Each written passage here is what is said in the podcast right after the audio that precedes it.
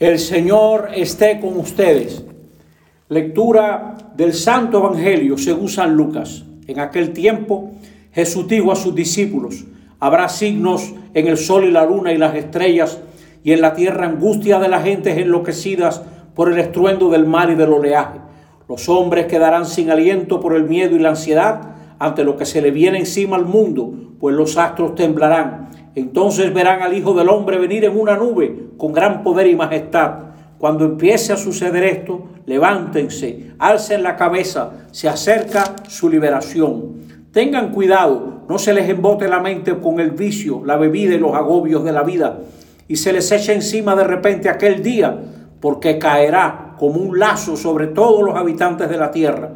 Estén siempre despiertos, pidiendo fuerza para escapar de todo lo que está por venir y mantenerse en pie ante el Hijo del Hombre. Palabra del Señor.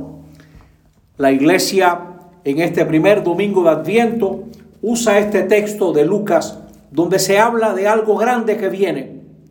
Lo que estamos esperando es la Navidad.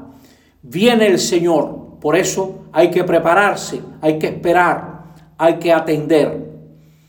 La esperanza es no acostumbrarse a la mediocridad, a nuestra vida light y volver los ojos hacia aquel que actúa y viene. Tenemos esperanza no por lo que calculamos, sino por la lealtad de Dios. Por eso hay que estar atentos a la vida, a la historia, a la palabra. Tenemos la certeza de que el Señor no nos abandona. Lo que viene es tan grande que es como si fuera el fin de un mundo que ya no da más de sí.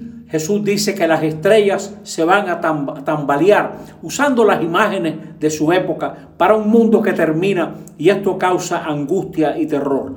Pero en nosotros, todo este mundo que termina con la llegada de Jesús, con la Navidad, tiene que llevarnos a atender, a saborear la palabra, a poner los signos que nos ayudan a contemplar este tiempo por ejemplo, el nacimiento, encender la primera vela del adviento. Jesús, la iglesia nos lo enseña en este ambiente, es el que viene. Siempre cantamos en todas las Eucaristías, bendito el que viene en, en nombre del Señor. Jesús vendrá al fin de los tiempos. Ojalá que nos encuentre a la altura, estando a la altura. Por eso hay que revisar, hay que revisar todo porque el Señor es el que viene y eso causa una gran esperanza. Una esperanza que se funda no en lo que calculamos, sino en la gran lealtad de Dios que nos permite esperar, que nos llama a buscar lo que agrada a Dios. No estés simplemente pensando en lo que se va a comer, en quién va a venir a tu cena.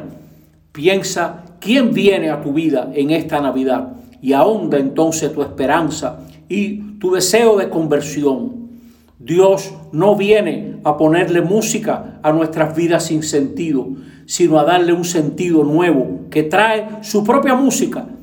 El Mesías llegando a nuestras vidas, como la iglesia nos pide que lo esperemos, ahora en Adviento, viene como liberador. Y esa debe ser nuestra alegría.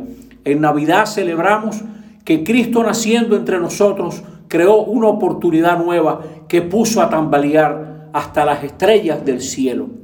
Este es el tiempo de adviento, tiempo de pedirle al Señor, como dice el Salmo de la misa de hoy, enséñame tus caminos, Señor, que son caminos de esperanza, de liberación.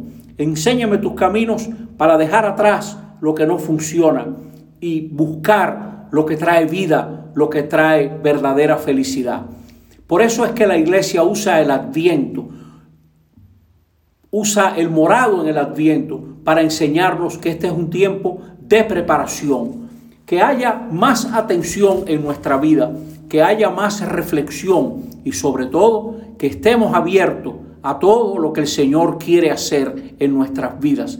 Descubre sus signos, el abrazo de un niño, la felicitación o el correo de un familiar lejano, una sonrisa inesperada. En todo eso nos habla el Señor que viene. Bendito es el que viene en, en nombre del Señor.